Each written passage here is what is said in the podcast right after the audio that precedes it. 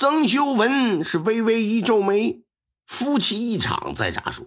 他不忍心呐，把这事儿往自己媳妇的身上推，脑子呀就快速的转了转，说：“大人呐，小人猜想啊，我这弟媳妇吧，很有可能是突发某种疾病，可能是因为疼痛难忍呐。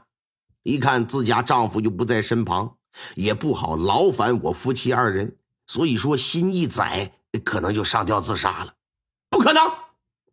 没等他说完，他弟弟就不干了，说：“不可能，我媳妇一向身体健康，从来没有任何的疾病。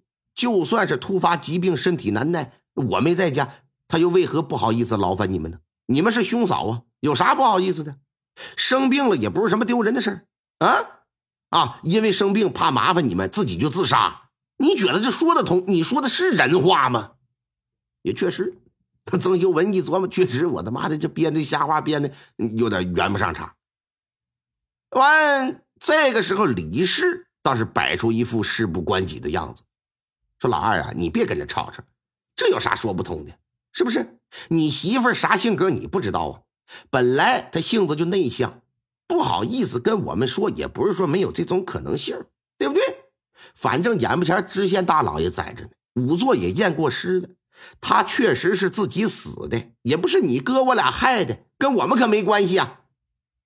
曾修武就看了看知县，说：“大人，小人妻子确实向来腼腆，但绝不是说性子急、喜欢走极端的人。我呀，一来不相信他会突发什么疾病，二来我更不相信他会因为什么事想不开自杀。虽然目前来看排除他杀了。”但我认为我媳妇自杀一定是某个原因推动的，所以说恳请大人查明真相。马知县对于这案子也觉得挺奇怪，因为自杀这种事儿啊，一定是要有一个诱因的，不然的话，你说谁好好的活着，突然选择去死，好死不如赖活着。从曾修武的话里可以得知，他媳妇自杀之前一直是好模样的。就是昨天晚上自己一宿没在家，这媳妇就死了。这期间必然还是发生了什么。而从曾修文的胡说八道以及李氏推卸责任的态度来看，他认为面前这周氏之死十之八九啊跟这两口子有关联。于是乎，让人呢把这两口子就带回了县衙，让二人交代你们是如何逼死自己的弟妹的。俩人拒不交啊！知县最后下令用了杖刑了，大板子啪啪的往前胸后背这么来回一招呼。曾修文是个男的，咬牙能挺住，一字不招。那李氏她是个娘们啊，她可没有这骨气了。几板子下去之后，可就受不了了。哎呀，老爷别打了！哎，别打了！我说，说吧。怎么回事？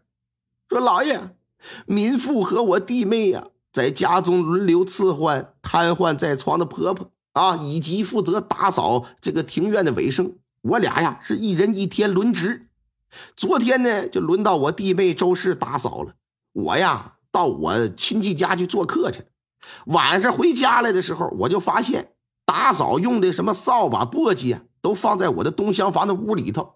我就怀疑是不是我的弟妹跟我家爷们儿有不正当的关系，我们两口子就吵了一架，我丈夫还因为这事儿动手打了我，但是整个过程当中没发现什么异常啊。今天早上天光大亮之后，一看弟妹没起来，我就过去查看，结结果就就发现她死屋里了，就就这么个事儿。这一说，一旁的曾修武就也听见了，说大人。小人以为嫂子所言是可信的，不过小人妻子是否与他人有奸情，还需要做进一步的调查。这是自然，如果没有奸情，你娘子又怎么可能会平白无故上吊自杀呀？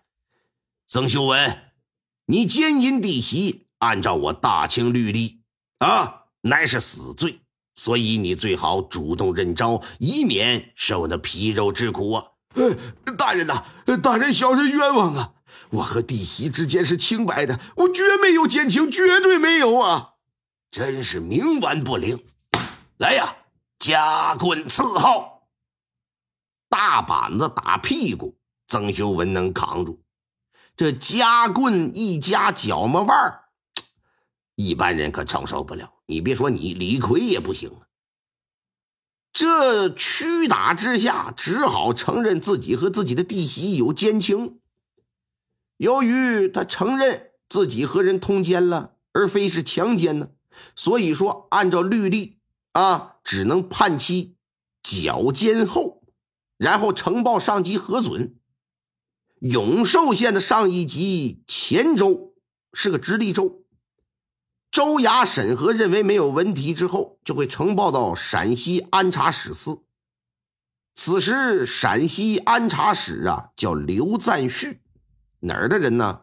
广东潮州人，啊，是个两榜进士出身，曾在甘肃啊做过知县，在四川做过知府，之后升任陕西安察使，为官十余载呀。这个人一向是清正刚直，有气魄，有胆略啊。当曾修文因为与周氏通奸有染而致使周氏上吊自杀的这个卷宗出现在。刘赞旭的面前的时候，展开仔细看了看，认为这案子呀疑点重重，必须得发回去重新审查。因为啥呀？这里边有太多说不通的地方。首先，李氏怀疑自己丈夫和自己的弟妹有奸情，根据啥呀？证据就是那扫帚和那个簸箕。但马知县，你连这两样东西看都没看，也没调查。啊，你知道什么时候放进东厢房的，是不是？你就给草率的就给定了。其次，曾氏兄弟的母亲一直在家，马知县没有对其进行询问，这显然是不应该的。老太太虽说是瘫卧在床了，但耳不聋眼不花嘛，心智还健全呢，你得问问呢。再者，曾修文和李氏他们吵架打骂的时间是在晚上。如果周氏是死于听到二人的争吵，那么按理来说，左邻右居的应该也能听得见吧？但马知县为什么没有传唤那些邻里到县堂去进行问话呢？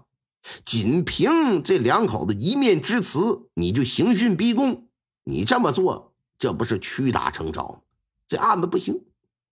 最后，在老曾头死了之后，曾氏兄弟并没有分家。能够共住在一个屋檐的底下，啊，共同照顾常年卧病在床的母亲，妯娌之间还能够分担家务，可以见得这双方一直处的挺和睦。若是曾修文和自己的弟妹真有奸情，那平时多多少少这玩意你藏不住，你得露出来点吧。但无论是曾修武还是说他嫂子李氏，谁也没有谈及过此事。若是没有任何迹象，而且俩人还有奸情。那必然是曾修文强行把周氏拉进了东厢房，那这么一拽，那女人她不得喊不得叫吗？那老母亲瘫痪在床了，那能听不着吗？邻居也应该能听得到吧？所以说这案子有疑点，应该呀发回去重新立案调查。